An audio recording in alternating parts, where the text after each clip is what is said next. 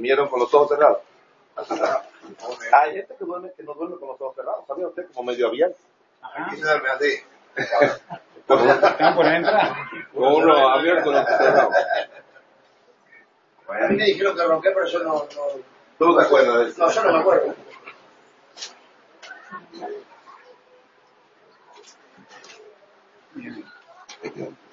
Abra su Biblia en el libro de Efesios.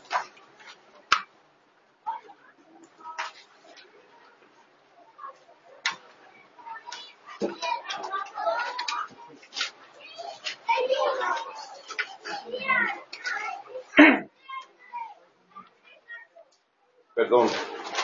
Romanos, capítulo 12. Agatha le encontró puesto. Yo me cambio. ¿Eh? Además están al lado, Romano y Efesios, ¿verdad? Ah, Ahí está. yo. 12, 12, capítulo 12. ¿Sí? Capítulo 12. Romanos, capítulo 12. Bueno, Vamos a mirar el, el capítulo entero, tan rápido como podamos, pero solamente vamos a orar y después vamos a leer en detalle. Padre, te damos muchas gracias en el nombre de Jesús por este momento. Gracias, Señor del cielo y de la tierra, por permitirnos, por tu gracia y misericordia, apartar estos momentos de- del, del día que hoy estaríamos muy ocupados, cada uno de nuestros hermanos en sus labores, quehaceres, con el que tienen que ganarse el sustento de su familia. Pero Señor, tú les has apartado para que esto enriquezca, bendiga, mejore su vida cotidiana en todas las áreas de su vida, su vida espiritual, en su servicio aquí, en sus hogares, familias, trabajos. Pero ayúdanos de manera muy especial a, a entender, mi Dios, cómo podemos, todo lo que necesitamos para servirte. Ministra a través de tu siervo, Señor, y ministra necesidades personales, en el nombre de Jesús. Amén. Hermanos, la verdad es que el propósito por el cual Dios nos salva es para darnos la vida eterna, ¿sí o no? Nos salva, salva nuestra alma, es para que tengamos vida eterna. Eso es lo que encontramos en la Biblia. Él ha venido aquí a la tierra a darnos vida eterna y esa salvación que nos ha dado es para que no haya condenación, que cuando nosotros muramos podamos ir a la gloria, podemos ir al cielo. Cuando venía del avión para acá, tuve que, de mi país, de Santo Domingo, ir de Santo Domingo a Miami y luego pasar un, un día en Miami y después venir para acá, para Argentina. Pero cuando iba de Santo Domingo a Miami, al lado me tocó un empresario dominicano. Y me dice que tiene varias empresas, que tiene cerca de mil empleados en todas sus empresas. O sea que es un hombre que maneja dinero y recursos. Y él, y él me hablaba de todo eso. Y yo le dije, señor César Villanueva, se llama, ¿ha pensado usted en su alma? Ah, ¿Se ha puesto usted a pensar en su alma? ¿Qué de lo que usted ha logrado usted se lleva? Le digo nada. Pero sabe, don César, César, Dios quiere que usted tenga la salvación de su alma. Es lo único que nos llevamos en esta tierra. Que nuestra alma sea llevada a la gloria, que cuando muramos no seamos llevados a la condenación, sino a la salvación. Y si hay alguno de ustedes que todavía no tiene a Cristo, recuerde, usted es salvo, usted perdió, no es salvo, usted perdió toda su vida. Porque esa es la vida. El Señor dice, ¿de qué le vale al hombre si ganara todo el mundo, pero pierde su alma? Está bien, César ha ganado mucho dinero, pero hermanos, ninguno de los que estamos aquí tenemos ganas, de que hemos ganado el mundo. Entonces, ni hemos ganado el mundo y vamos a perder nuestra alma. Por eso debe de entregar su vida a Cristo. Ese es el propósito. Pero la pregunta es, ¿cuál es la razón de que el Señor, cuando nosotros nos convertimos, ¿por qué no nos lleva al cielo inmediatamente? Porque Él nos deja aquí en la tierra. Bueno, la razón es porque Él quiere que seamos instrumentos de su obra. Nunca se olvide de eso. Yo creo que la vida se... Gente que tiene un norte en la vida es una persona que dice, ¿para qué yo estoy aquí? Los filósofos se preguntaban siempre eso, ¿para qué yo estoy aquí? Y, dependiendo de eso, de cómo usted conteste esa pregunta, entonces usted va a dedicar su vida a eso. Yo me casé, ¿por qué yo me casé? ¿Y cuáles son las responsabilidades y deberes por los que yo tengo que trabajar? ¿Por qué yo estoy trabajando aquí? ¿Por qué yo estoy en este mundo? ¿Por qué el Señor me ha dejado? ¿Por qué el Señor me ha puesto en una iglesia? Hermanos, Dios nos ha dejado para que le sirvamos. ¿Sí me entienden? Dios nos ha dejado para que le sirvamos. Y a veces como que la idea de servir es como, hago algo y no voy a recibir nada a cambio. Porque esa es como la idea que todos tenemos de trabajar en la obra de Dios. Venimos, estamos como quieres, salimos a ganar almas, gente se beneficia, pero yo que recibo. No, hermanos. No siempre un hombre está trabajando para recibir él, sino para que otros reciban. Yo de mi salario, lo más que me puedo, quizá antes yo recuerdo lo más que yo podía comprarme una corbata. Y a veces ni podía comprarme una corbata porque todo era pagar la casa, pagar el colegio de los niños, la comida, los servicios, ¿entiendes? Yo feliz. Yo trabajo, no es para mí, yo trabajo para ellos. ¿Y cuál es la satisfacción? Ver a mi esposa bien, ver a mis hijos bien, ver, ver que ellos están estudiando, ver que se graduaron todos en la universidad, que yo los ayudé a ellos, a todos en eso, verlos a ellos casarse y que yo los ayudé, verlos a ellos con su casa propia y yo los ayudé a todos a tener su casita propia, con mi esfuerzo, con mi trabajo. ¿Entiendes? Ese, ese, ese, en nosotros, el gozo de nosotros es, la recompensa de nosotros, es la satisfacción de que lo que yo he hecho, ellos se han beneficiado. Con eso que tenemos que vivir en la vida, no pensando en nosotros mismos. Porque la Biblia dice que en los últimos tiempos los hombres serán amadores de sí mismos. Solamente estarán pensando en ellos. Por eso hay tantos hombres adúlteros en esta tierra. Porque aun teniendo su mujer, andan pensando en ellos. Y cuando tú andas pensando en ellos, el diablo te va a decir, mira esa, mira aquella, mira la otra. Cuando andas pensando en ellos es, no, eh, compre eso para tus hijos, cómprate esa camisita última para ti. Y los hijos pasando trabajo. Ya cobraste tu salario, párate con los, en la esquina con los amigos a beber. No piensa en tus hijos, piensa en ti, en embriagar, piensa en ti. Tú necesitas, tú has trabajado duro, piensa en ti. No, hermanos, un verdadero hombre, la satisfacción es lo que yo hago, beneficia mucho. Y Dios nos ha dejado para que le sirvamos. ¿Cuáles son algunos de los aspectos que nosotros necesitamos para servirle? Porque aquí, aquí viene la otra. Dios no te va a permitir servir simplemente porque tú quieres servir. Dios quiere que tú le sirvas, pero dentro de las condiciones de Él, no dentro de las condiciones tuyas y mías. Y aquí en el libro de Romanos encontramos algunos aspectos que yo quiero que usted mire rápidamente conmigo. ¿Qué se requiere para servir a Dios? Alguien que lea, por favor, Romanos 12, versículos 1 y 2. Hermanos, os ruego por la misericordia de Dios que presentéis vuestros cuerpos en sacrificio vivo, santo, agradable a Dios, es vuestro culto racional. No conforméis a este siglo, sino transformaos por medio de la renovación de vuestro entendimiento, para que comprobéis cuál sea la buena voluntad de Dios, agradable y perfecta. Primero, para servir a Dios se requiere un cuerpo consagrado. ¿Oyeron? Un cuerpo consagrado. Eso es lo primero. Se requiere un cuerpo consagrado. ¿Por qué? Porque el cuerpo es la parte externa de nosotros, a través de las cuales salen las palabras, salen las expresiones, salen todas las acciones con las que nosotros vamos a servir a Dios. Tanto así que cuando los ángeles vienen aquí a la tierra a servir a Dios, ¿cómo vienen? Como espíritus. Cuando usted lo ve, dice la Biblia, cuando la resurrección de Cristo y le apareció un ángel. Porque los, ángeles no tienen cuerpo. ¿Usted lo sabía eso? Los ángeles no tienen cuerpo, son espíritus. Son espíritus. Pero cuando ellos vienen aquí a la tierra, toman un cuerpo. Toman un cuerpo.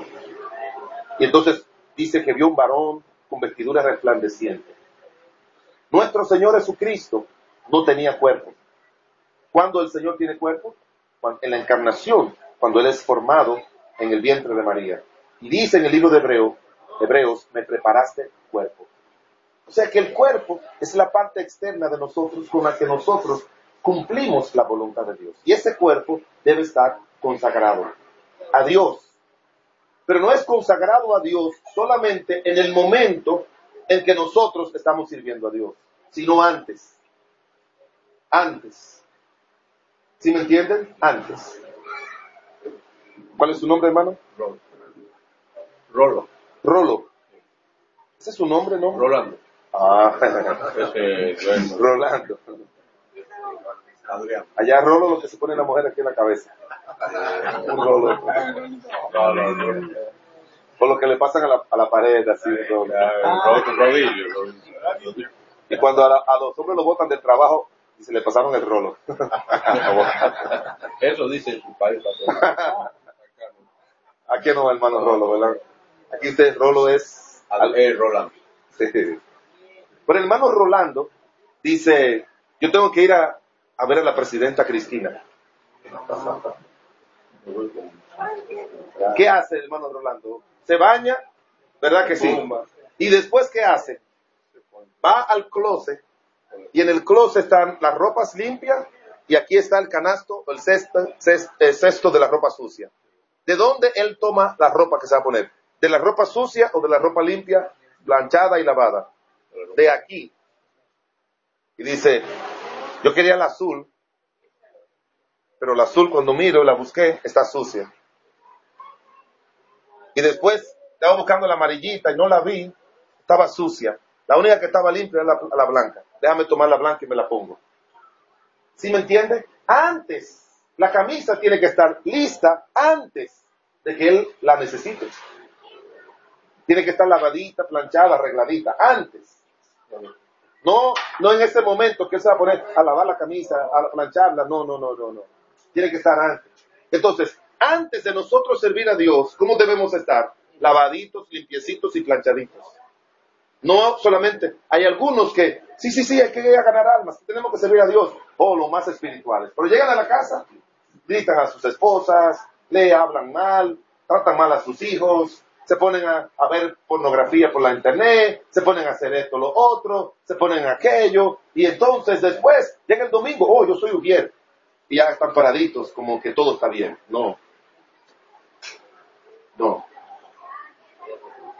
Primero Dios quiere un cuerpo consagrado, un cuerpo limpio, antes del servicio. Antes. Eso es lo primero. El cuerpo, dice la Biblia, para Dios es un templo. Es un templo. Una vez alguien me dijo, pastor, ¿qué se puede? Yo soy nuevo creyente, pastor. ¿Cuáles cosas del mundo yo puedo hacer y cuáles no puedo hacer? Y no se está refiriendo a, matar, a robar, a adulterar, ¿verdad? Esas cosas uno sabe que no debe hacerlas. Pero quizás si, si puedo beber ron, si puedo beber cerveza, o si puedo bailar, o si puedo oír música incrédula, o si puedo ver pornografía, o si puedo ver esto, qué sé yo. Yo le dije, mira, muy fácil. Hazme una lista de las cosas que tú crees que en el templo no se pueden hacer. Por ejemplo, si tú llegaras al templo y encontraras a los hombres bebiendo, ¿tú crees que es el lugar para beber? No, en el templo no. Y si lo hacen en un bar en la esquina, sí, ahí sí. ¿Tú crees que aquí se debe estar oyendo música bachata o merengue o, o, o- o cumbia, o cumbia o todo eso en el templo? No. ¿Y en el bar? Sí, ah, está bien. Mira, todo lo que no se puede hacer en el templo, no se puede hacer en el templo del Espíritu Santo que es tu cuerpo. Porque la Biblia dice que nosotros somos templo del Espíritu Santo. Estuve en Nueva York y pasé por un templo que había una discoteca. ¿Sabe? La iglesia tuvo que venderla, vendieron el templo, se fueron para otro sitio, lo compró un hombre y lo que puso fue ahí una discoteca donde estaba el templo. ¿Cómo ustedes ven eso? ¿Bien o mal?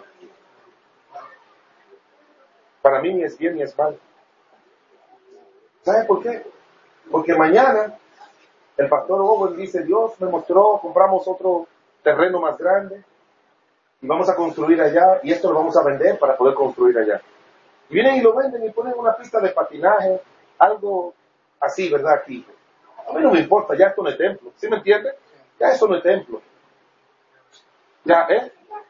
Eso no es templo ya, porque ya eso no se está usando para eso. Pueden poner una pista de patinaje, pueden vender eh, eh, arepas, pueden vender eh, tamales, pueden hacer lo que quieran.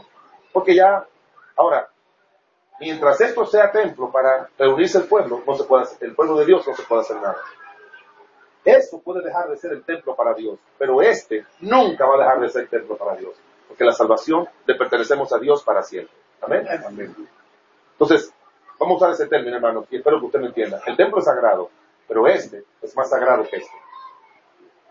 Vamos a usar ese término. Los dos son sagrados, pero este siempre va a ser un templo permanente, no necesariamente ese.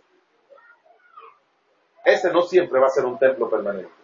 Ojalá yo que el año que viene o dentro de dos años yo regrese y ya lo hayan vendido, hayan edificado otro más grande, con parqueo, con todo, con eh, escuela, y que ya eso aquí pongan lo que quieran. No, pastor, ya ese, lugar lo vendimos, eso ya no sabemos qué van a poner ahí. Porque eso es lo que uno quiere, ¿verdad? Ver un templo cada día más grande, donde más almas vengan a los pies de Cristo, tenga más facilidades. Eso puede pasar con ese templo, pero con este, eso nunca va a pasar. Porque este siempre va a ser para Dios el resto de la vida. Amén. Y, y esa es la mejor forma de usted saber qué usted debe hacer con su vida, qué usted debe oír y qué usted debe ver. Lo que usted sabe que no se puede hacer en el templo porque está la presencia de Dios, no se puede hacer aquí porque aquí mora el Señor. Por eso nadie tiene necesariamente que prohibirle. Usted tiene que con la ayuda de Dios determinar quién yo soy. Mi cuerpo, templo del Señor, sagrado, que pertenece a Él. Se lo entregué.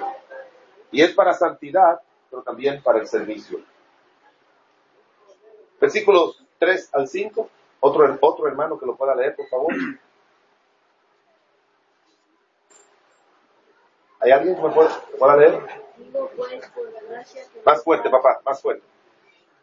digo pues por la gracia que me es dada a cada cual que está entre vosotros que no tenga más alto concepto de sí que el que debe tener, sino que piense de sí con cordura conforme a la medida de fe que Dios repartió a cada uno. Porque de la manera que en un cuerpo tenemos muchos miembros, pero no todos los miembros tienen la misma función. Muy bien. Mire, lo segundo que necesitamos es una estima correcta. O como le llaman por ahí, una autoestima correcta. El Señor lo dice, ninguno tenga de sí más alto concepto de sí del que debe tener. ¿Sabe, hermanos? El que se cree que es más importante que otros nunca va a servir a Dios. Nunca va a servir a Dios. Nunca. Y, la persona que tiene una estima correcta de sí mismo es una persona que siempre va, se nota porque va a ser una persona humilde. La persona que es altiva es una persona que tiene una, una autoestima incorrecta. Porque una estima correcta es como dice la Biblia, que tenemos que amar al prójimo como a quién, como a ti mismo. Tú tienes que ver al otro al mismo nivel, no abajo ni arriba. La gente que tiene problemas de autoestima muchas veces ve al rico como más importante que él o al otro más importante. Y se ve inferior. Y esas son personas que tienen problemas de autoestima. Y hay otros que se ven más, se ven ellos más importantes que los demás. Y esas son personas que tienen problemas de estima. No. El que sirve a Dios tiene que ver a todo el mundo como igual. Por eso dice, ninguno tenga más alto concepto de sí del que debe tener, sino que piense de sí con cordura. ¿Sabes lo que significa con cordura? Que tú no te creas que eres lo que no eres. Yo tengo que servir a este hermano porque somos los dos. Yo tengo que predicarle de Cristo porque los dos somos pecadores. Tengo que ayudarlo a venir a Cristo.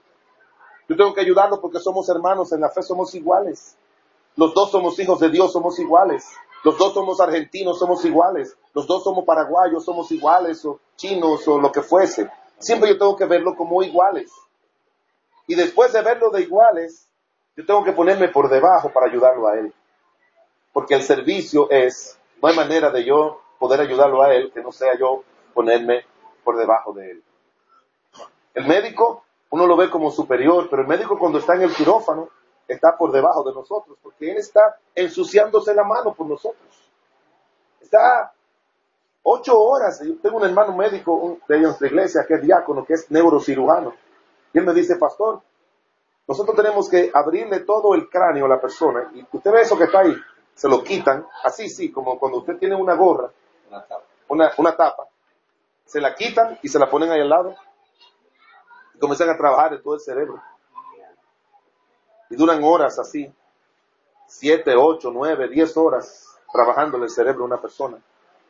Y después vuelven otra vez, le ponen la tapa del cráneo, se la pegan y usted ni cuenta se da. Y llega a su casa exhausto. Para poder ayudar a otros, usted- tiene que sacrificarse, esforzarse. Pero usted sabe que eso, vamos a usar ese término, ese, esa humillación lo va a elevar.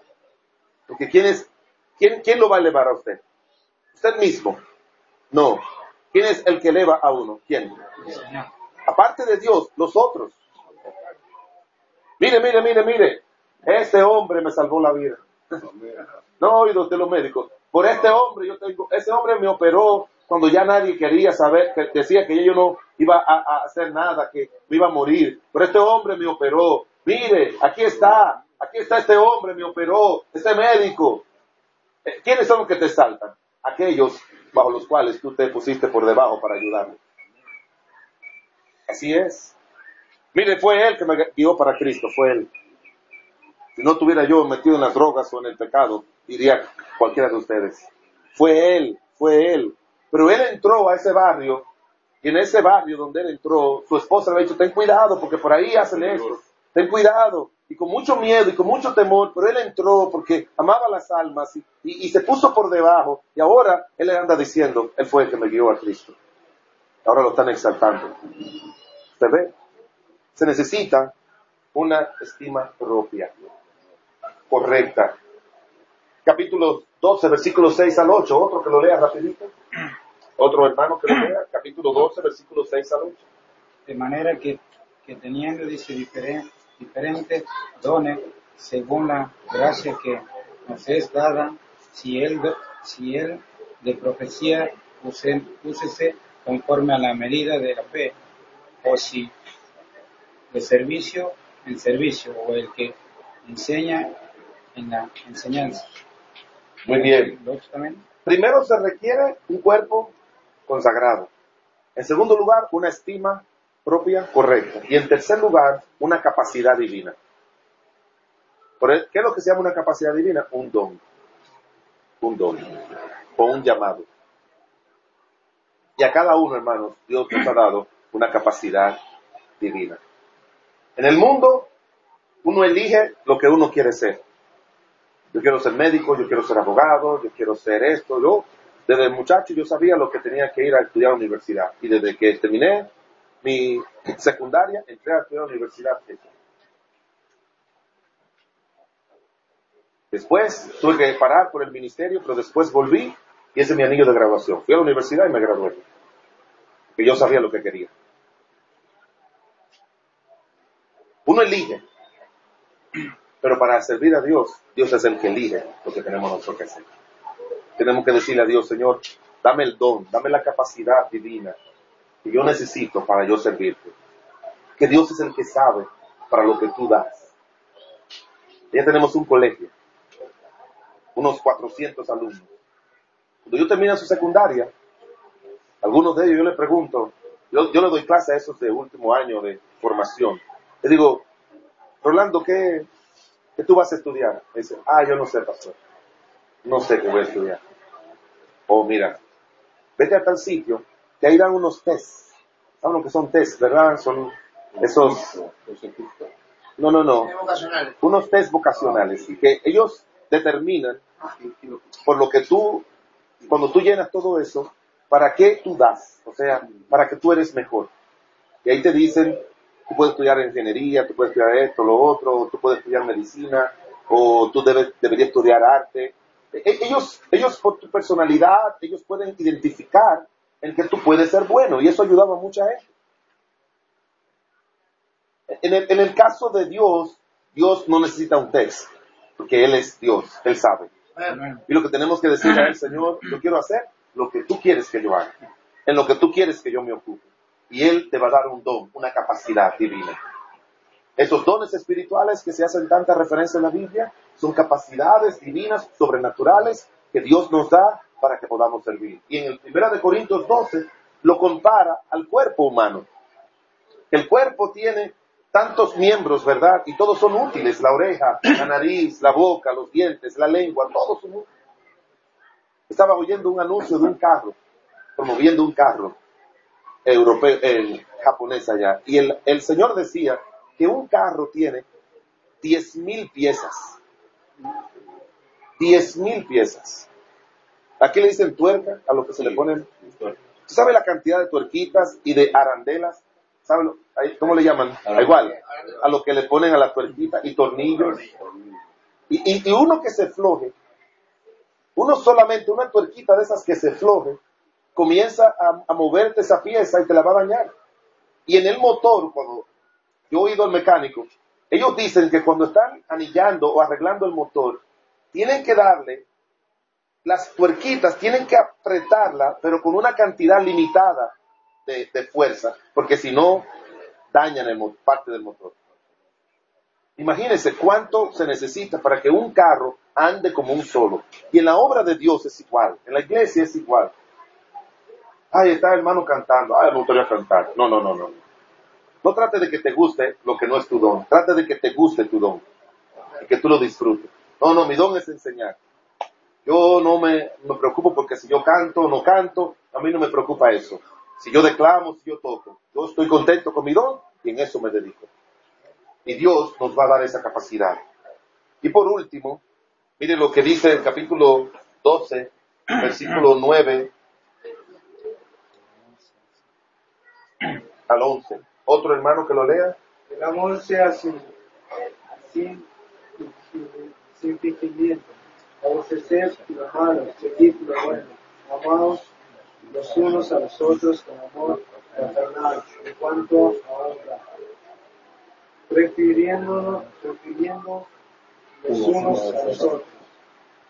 Él, es lo que, es lo que requiere diligencia, no perezosos, fervientes en espíritu, sirviendo al Señor. La cuarta cosa que se requiere es una voluntad dispuesta. Tenemos el cuerpo consagrado, tenemos la autoestima correcta y tenemos también la capacidad divina. Ahora, ¿qué necesitamos? Una voluntad dispuesta. Mire, aquí dice fervientes en espíritu y menciona que nuestro espíritu, esa parte de nuestro ser que la que se comunica el Espíritu Santo, esa, ese, esa, el Espíritu Santo va a poner algunos elementos en nuestro espíritu que nos impulsen a nosotros a servir correctamente al Señor. Por lo menos en el pasaje que resta del libro de Romanos hay seis aspectos o seis actitudes que tenemos que tener nosotros para servir al Señor. Primero, tenemos que tener un espíritu de amor. Lo dice ahí en el versículo número 9. El amor sea sin fingimiento. Amaos unos a otros, dice el versículo 10. Tiene que ser con un espíritu sacrificial, porque la palabra amor significa un espíritu sacrificial. En segundo lugar, tenemos que tener un espíritu diligente, dice el versículo 11. En lo que requiere diligencia, no perezoso. Tenemos que tener un espíritu diligente. No hay que estar mandándonos siempre. No hay que estar eh, diciéndonos cómo tenemos que hacer las cosas. Pastor, solamente dígamelo, por favor, escríbamelo y yo me encargo de eso. Tenemos que tener ese espíritu diligente. Otra cosa más, dice aquí, fervientes en espíritu sirviendo a Dios. Tenemos que tener fervor. No, no, te pares a dar la clase. Bueno, buenos días, hermano. ¿Cómo están ustedes? Bueno, ¿hicieron bien? Bueno, abran su Biblia. Y ahora, vamos a orar. El Señor nos ama. El Señor quiere que nosotros le sirvamos. Y yo soy así porque soy así. O, o no, yo soy así. Yo- Entonces, hermanos, eh, Dios quiere. No, no. No. Ah, ah, pastor, pero yo soy una persona que no tengo el espíritu suyo de otro. No, no, no, no, no, mire, la verdad sola produce un espíritu perdido.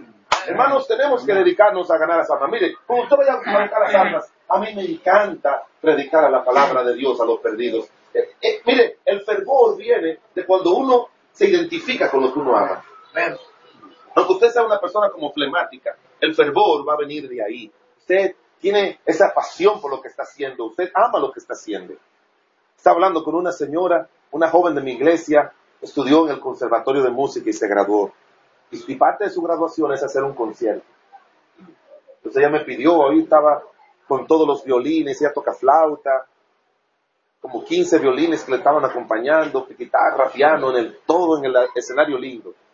Ella me dijo, pastor, yo quiero que antes de yo comenzar mi concierto, usted, eh, por favor, ore y diga algunas palabras. Entonces, ella me presentó a la directora del Conservatorio Nacional de Música. La directora me dijo, siéntese aquí al lado mío, pastor. Yo me senté al lado de ella. Y mientras eh, la joven yo subí, hablé, bajé, mientras la joven de mi iglesia tocaba, la gente le aplaudía, yo le miraba la cara a la directora y ella disfrutaba. Sí, ¿sabe lo que me decía? Esto es un puesto mal pagado, pastor, pero yo disfruto lo que yo hago. Yo disfruto, a mí me pagan para hacer lo que me gusta. Y, y es la directora que más ha durado y que mejor lo ha hecho.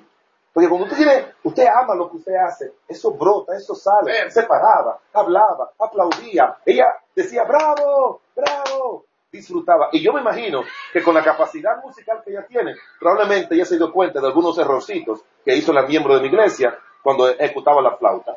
Pero ella estaba tan entusiasmada de que había terminado sus clases y subió y, me, y dijo ella, yo le decía a Emily, Emily, tiene que seguir, tiene que terminar, tú tienes que seguir adelante, la música es muy buena, la música te llena el alma, la música inspira a otros, tiene que seguir, mija, tiene que seguir. Y cuando ella entró a la universidad, entonces eh, como que me dejó la, la, música y le dije, no, tiene que seguir con tu música, Emily, tiene que seguir. Oiga, ese señor tenía un entusiasmo que si fuera por ella, Emily no se casara, no estudiara, se dedicara solamente a la música.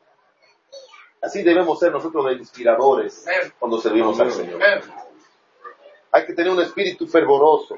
Versículo 12, gozosos en la esperanza, sufrido en la oración, eh, en la tribulación, constantes en la oración. Tenemos que tener un espíritu de sacrificio, de sufrimiento. Hermanos, antes de que te paguen en la empresa, tiene que trabajar. Tiene que sufrir. Antes de que la esposa diga, mi bebé, tan bello, tiene que, ¡ay! Pujar ahí, ¡ay! ¡ay! Y pujar ahí, sudor, y llorando y pujando, sale muchacho. Antes de tener el niño en la mano y disfrutar eso, él tiene que sufrir. Y a veces nosotros venimos y estamos, ¿cuál es el nombre suyo? Daniel. Daniel, y Daniel está ayudando al hermano Rolo. Rolo, usted me dijo. No, Rolando. No, Rolo. No, usted me dijo No, yo Rolo. lo voy a aclarar. Yo lo voy a aclarar. Yo lo voy a aclarar. Mi nombre completo es Adrián Rolando. Me dicen Rolo por el Rolando. Muy bien, hermano Rolo, qué bendición. Pero mire, el hermano Adrián está ayudando al hermano Rolando. No, bebé, Daniel. ¿Eh? ¿Cómo se llama él? Daniel. Daniel, perdón. Daniel está ayudando al hermano Rolando. Y un día el hermano Rolando dijo, ay, no, no, yo no tengo tiempo hoy. Yo, para discipular, yo estoy muy ocupado. No, no, hermano, no, no, no. Además, si puede mandar a otro, porque usted como que no sabe mucho. Y el hermano Daniel dice, yo voy a dejar esto. No, hay que sufrir. Hay que sufrir.